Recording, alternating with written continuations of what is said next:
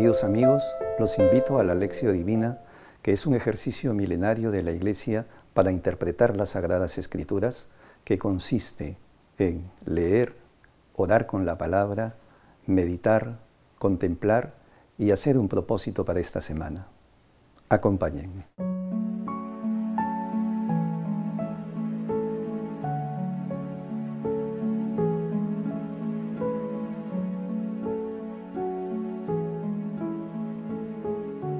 Oración inicial. Santo Espíritu de Dios, amor del Padre y del Hijo, ilumínanos con tus dones para que podamos comprender los tesoros de la sabiduría que Jesús nos quiere revelar en este día. Otórganos la gracia para meditar los misterios de la palabra y revélanos sus más íntimos secretos. Madre Santísima, intercede ante la Santísima Trinidad por nuestra petición. Ave María Purísima, sin pecado concebida.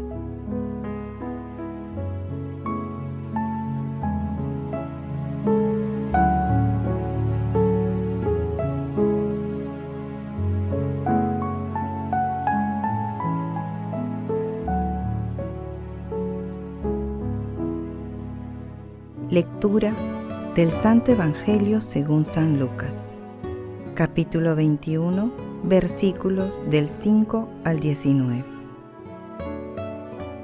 En aquellos días, algunos hablaban del templo, admirados de la belleza de sus piedras y de las ofrendas que lo adornaban. Jesús les dijo, Esto que ustedes contemplan llegará un día que no quedará piedra sobre piedra todo será destruido. Ellos le preguntaron, Maestro, ¿cuándo será eso? ¿Y cuál será la señal de que todo eso está por suceder?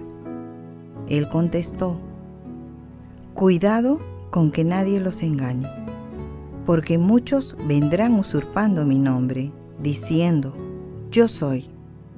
O bien, el momento está cerca. No vayan tras ellos.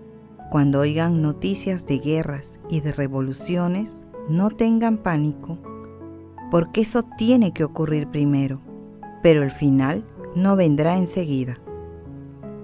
Luego les dijo, se alzará nación contra nación y reino contra reino.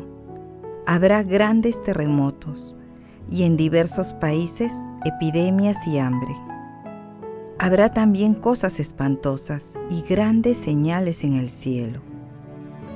Pero, ante todo eso, los detendrán, los perseguirán, entregándolos a las sinagogas y la cárcel, y los harán comparecer ante reyes y gobernadores por causa de mi nombre. Así tendrán ocasión de dar testimonio de mí hagan el propósito de no preocuparse de su defensa, porque yo les daré palabras y sabiduría, a las que no podrá hacer frente ni contradecir ninguno de sus adversarios. E incluso serán traicionados por sus padres y parientes y hermanos y amigos. Y algunos de ustedes los matarán, y todos los odiarán por causa mía pero ni un cabello de su cabeza se perderá. Gracias a la constancia, salvarán sus vidas. Palabra del Señor.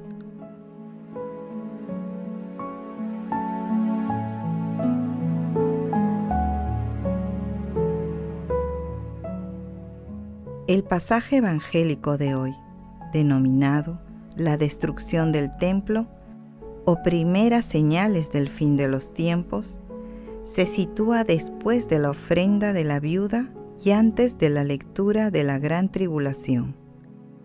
La lectura de hoy, junto con otros pasajes del capítulo 21, constituye el discurso escatológico de Jesús en el Evangelio de San Lucas, que se encuentra también en Mateo en el capítulo 24. En aquel tiempo, la admiración que despertaba la belleza del templo sirvió para que Jesús resalte el abismo que existe entre el seguimiento a sus enseñanzas y la caducidad de las obras humanas, por más hermosas que sean. Asimismo, la incomprensión de la profundidad de sus palabras despierta la curiosidad excesiva de sus oyentes. Por ello, Jesús hace un llamado a centrar la atención en el tiempo intermedio que se ubica entre la venida del Señor y el final de los tiempos. Jesús hace un llamado a testimoniar su amor y señala la forma cómo enfrentar las pruebas extremas de seguimiento a sus enseñanzas. Será el Espíritu Santo, el Paráclito, quien argumente a través de sus discípulos.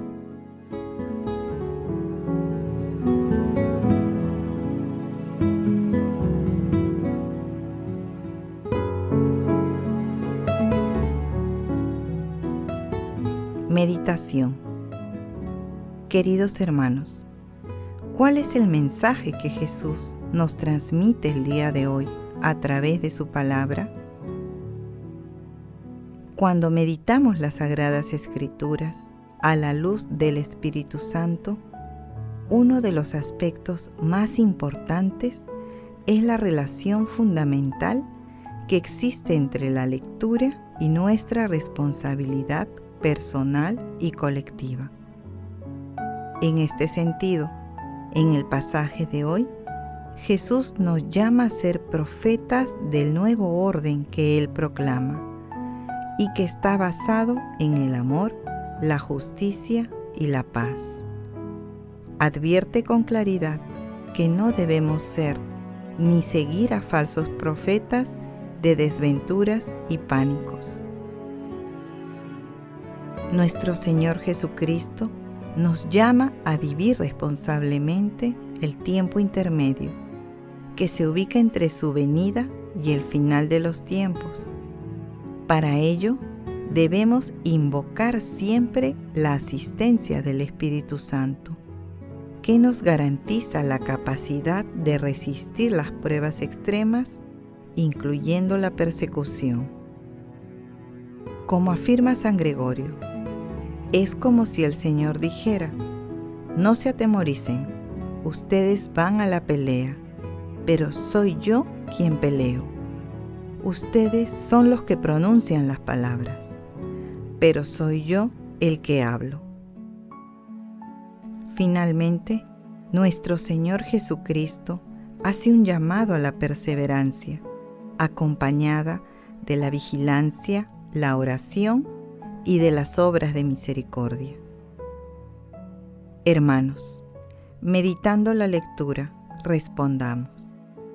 Invocamos al Espíritu Santo en nuestras actividades diarias y cuando atravesamos tribulaciones.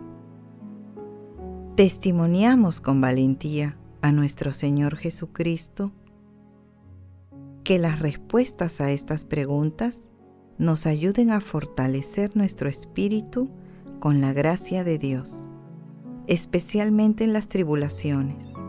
Anime nuestra esperanza y a practicar el bien.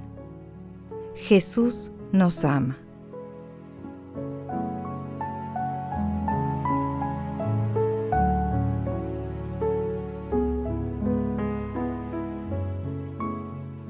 Oración.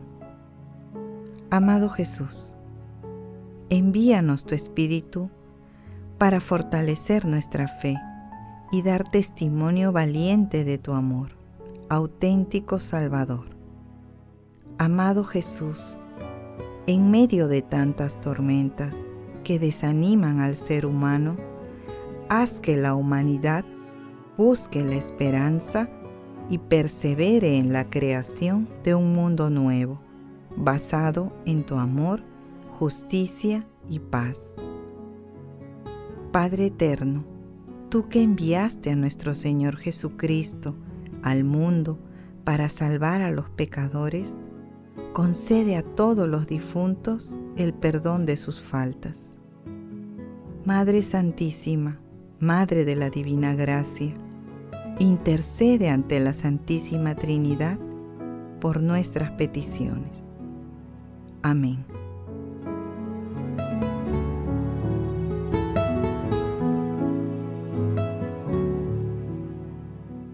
Contemplación y acción.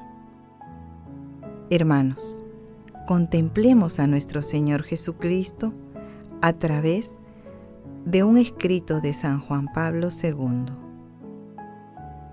La experiencia de los mártires y de los testigos de la fe no es una característica propia tan solo de los primeros siglos de la Iglesia, sino que es un signo de cada periodo de la historia. A lo largo del siglo XX, quizá más aún en los tiempos iniciales del cristianismo, muchos han dado testimonio de su fe en medio de sufrimientos, a menudo heroicos. ¿Cuántos cristianos a lo largo del siglo XX, en todos los continentes, han pagado con su sangre su amor a Cristo en el siglo XX, el testimoniar a Cristo hasta derramar la sangre ha sido patrimonio común entre católicos, entre ortodoxos, entre anglicanos y entre protestantes. Tertio milenio adveniente. En mi juventud fui testigo de muchos sufrimientos y muchas pruebas. Mi sacerdocio, desde su origen, está en relación con el gran sacrificio de numerosos hombres y mujeres de mi generación. La experiencia de la Segunda Guerra Mundial y los años siguientes me indujeron a considerar con una atención llena de reconocimiento el ejemplo luminoso de los que desde el principio hasta el fin del siglo XX han sufrido persecución violencia y muerte a causa de su fe y a causa de la conducta que les inspiraba la verdad de Cristo. Son muchísimos, su memoria no debe perderse. Amado Jesús, nos comprometemos a testimoniar tu amor a través de nuestras acciones cotidianas y en la interacción con nuestros hermanos, en especial con los más necesitados. Glorifiquemos a Dios con nuestras vidas.